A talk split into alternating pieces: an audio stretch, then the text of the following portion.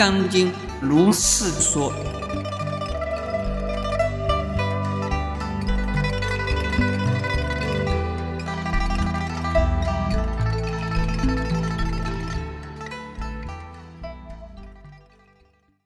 金刚经》呢，是我们中国的佛教界非常有名、有用，而且呢流通最广的一部啊重要的经典。《金刚经》是非常难懂的一部经，而且是大家都喜欢来听的一部经。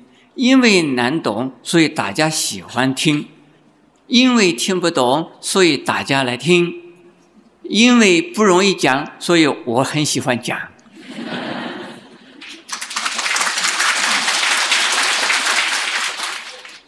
先讲序论的部分，我分成了五段呢，来介绍。第一，解释《金刚经》的题目，《金刚经》叫做《金刚般若波罗蜜经》。这我要把它一个名词一个名词的来分别的说明。我解释经题的时候啊，经常是倒过来解释。现在我还是啊，跟着我讲经的习惯，来先解释“经”的这个字。“经”在中国呢，就是天经地义，也就是啊。最珍贵的和啊最有道理的书籍叫做经，在印度原来呢叫做修多罗，梵文发音叫 sutra，它的意思啊是花串的意思。呃，诸位看过花串吗？用这个夏威夷有花环，有看过吗？哈。把花一朵一朵的美丽的香花穿成了一个花环，这在印度呢叫做 sutra。为什么把佛的语言所继承功的一篇一篇的文章叫做修多罗呢？因为佛的语言，佛所讲的话，就像一朵一朵美丽的香花，对于。人呢是非常的有用，所以金玉良言，因此呢就把佛所说的法极其成功的一本一本的书，或者是一篇一篇的文章，叫做经，叫做修多罗。现在解释波罗蜜，波罗蜜的意思啊，它应该是叫波罗蜜多。这是梵文呢，paramita 的音译。中国人喜好简略，所以把那个多字啊，往往就省略了。它的意思是到彼岸的意思，也就是从苦难的这一边到达离苦的得乐的那一边去，叫做啊。到彼岸，叫做波罗蜜。其实我们常常听的说，念经可以超度亡灵，有没有这样讲啊？那念经能不能超度我们活人呢？能不能够啊？佛说法主要是超度我们自己的哈，现在弄颠倒。我们念经就是为了死人在念，在超度亡灵。结果我们自己念的时候啊，好像没有超度。所以波罗蜜实际上就是超度的意思，超越生死的苦难，而度脱苦难的生死的大海，这叫做波罗蜜。佛法有无量法门，任何一个法门。都叫做波罗蜜，但是其中啊，最重要的有六度，六度之中最重要的是般若。六度的意思，诸位知道吗？是布施、持戒、忍辱、精进、禅定、智慧。智慧就是般若，最后一个是最重要的一种。如果没有般若，前面的五种啊，只是世间的善法，而不是啊佛法。现在解释般若是什么意思？般若呢？是啊，智慧的意思，它有三种内容。第一叫做实相般若，第二叫观照般若，第三呢叫文字般若。实相的意思是讲的呀无相，是啊讲的呀超越语语言文字一起现象。以外的，这叫做实相。但是实相不离呀一切的呀现象，一切的现象经常在变化，而实相啊，因为它不是一定的有定向，所以它是不动的。观照啊，是用佛法的观点来观察。我们生活的环境、身心的世界，这叫做观照般若。比如说，观察我们这个身心世界呀，都是啊变变不已的，所以是无常的。因为是一切现象都是无常的、变化的，所以呀是无我的，没有一个真实的我。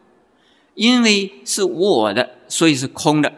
这个空啊，就是般若的意思，就是观照般若。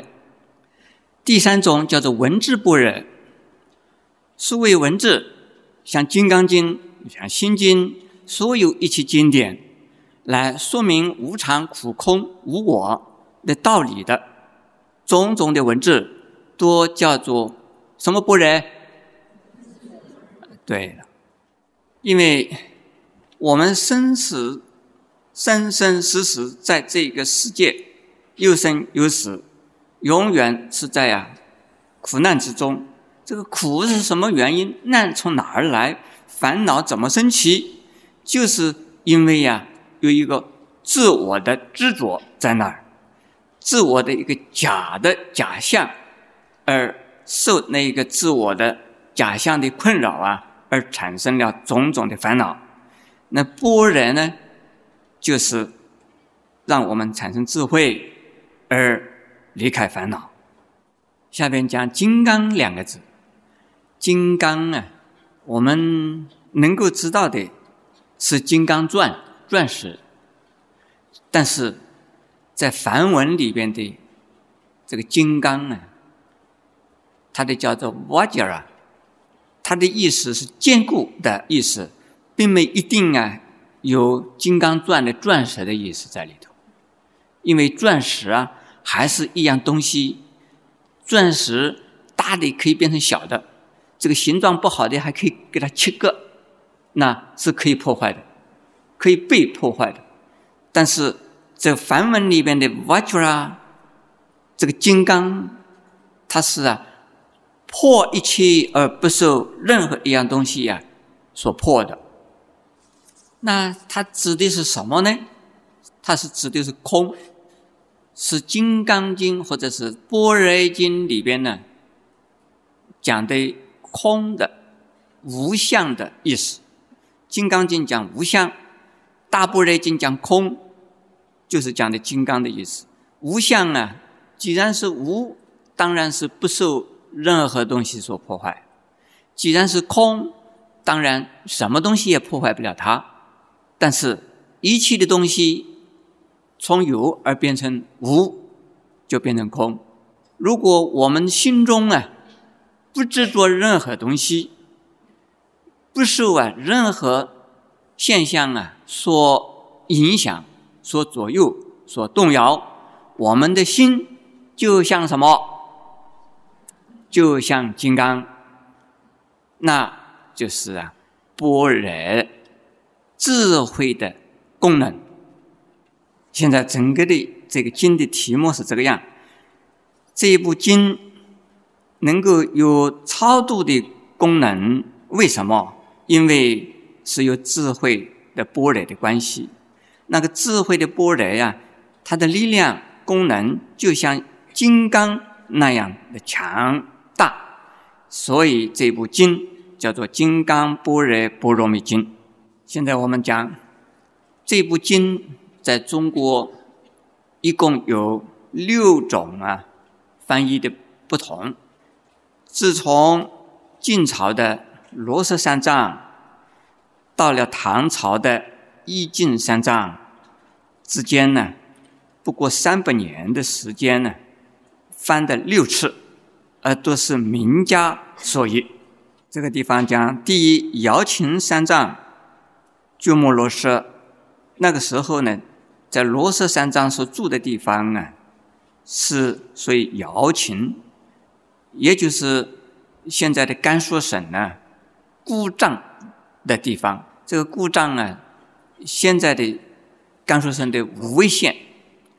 下边第二种啊，是为天竺三藏菩提留支。三第三种啊，是陈。